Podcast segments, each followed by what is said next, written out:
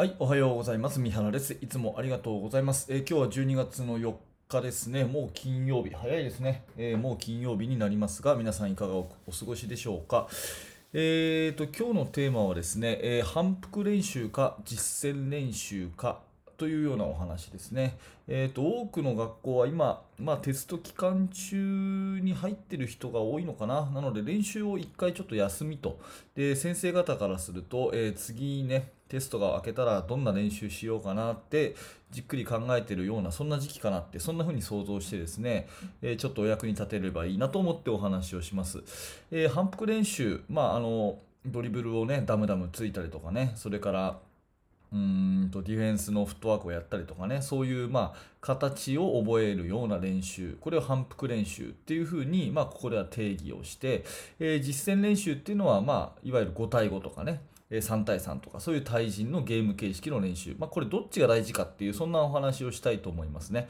えー結論から言うとこれ両方のバランスが大事と、えー結論から言うと両方のバランスが大事というのが私の考えなんですが、えー皆さんはいかがでしょうか、えちょっとね私の話を参考にしながら、えあなたの考えの足しにしてください、え前提としてねバスケットは習慣のスポーツであります。うんと非常に切り替えが多いですし敵味方が入り乱れるのでその何かねえっ、と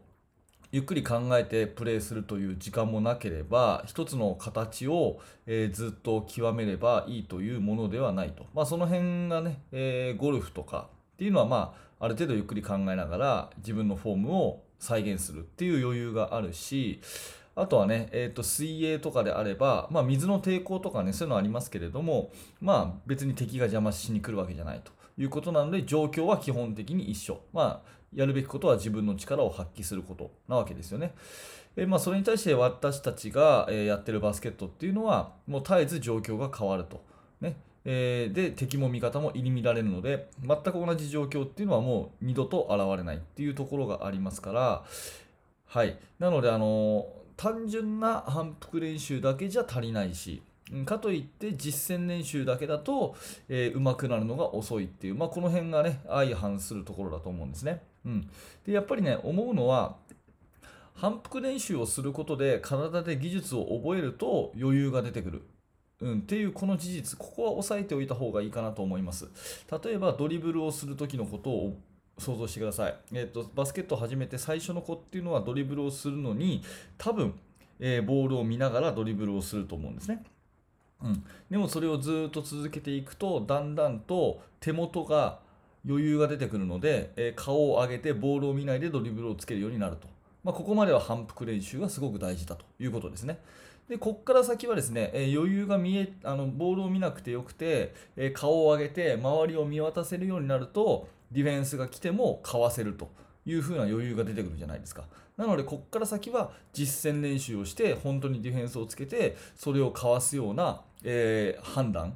状況判断の練習をしていくっていうそういう順番ですね、えーなので最初は反復練習で覚えてきて余裕が出てきたらその判断の練習をさせるというこの順番が大事になってくると思います、うん。まあ、要はインプットとアウトプットですね、えードリブルの練習でいうとひたすらダムダムついて体にえ染み込ませるという段階がインプットということに対してそれをやっていたら今度は余裕が出てくるのでえその余裕のもとに状況判断をする練習、まあ、要は実践練習これがアウトプットということになります。うんなのでその子の技術レベルとかそのチームの状況とかによって反復練習と実践練習の割合っていうのは決まってくると思うんですが、まあ、私が今ここでお伝えしたいのは両方大事だと。でその両方は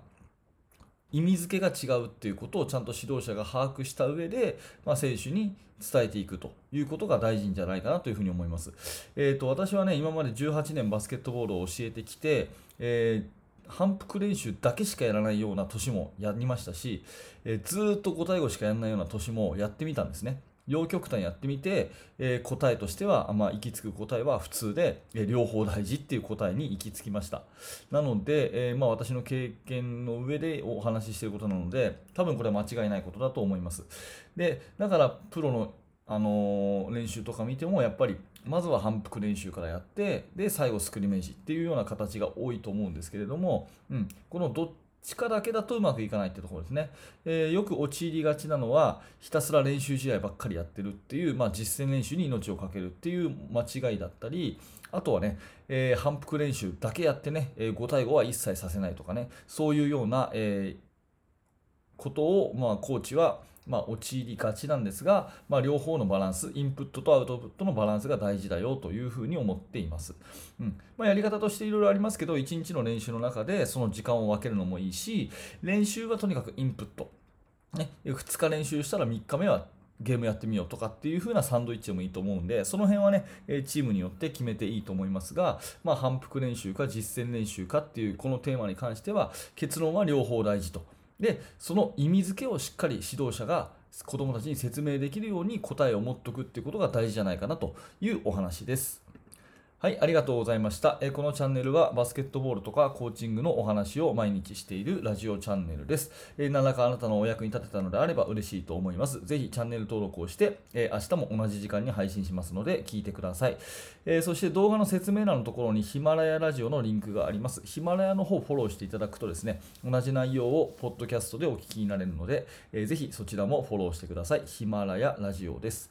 はい、ありがとうございました。三原学でした。それじゃまた。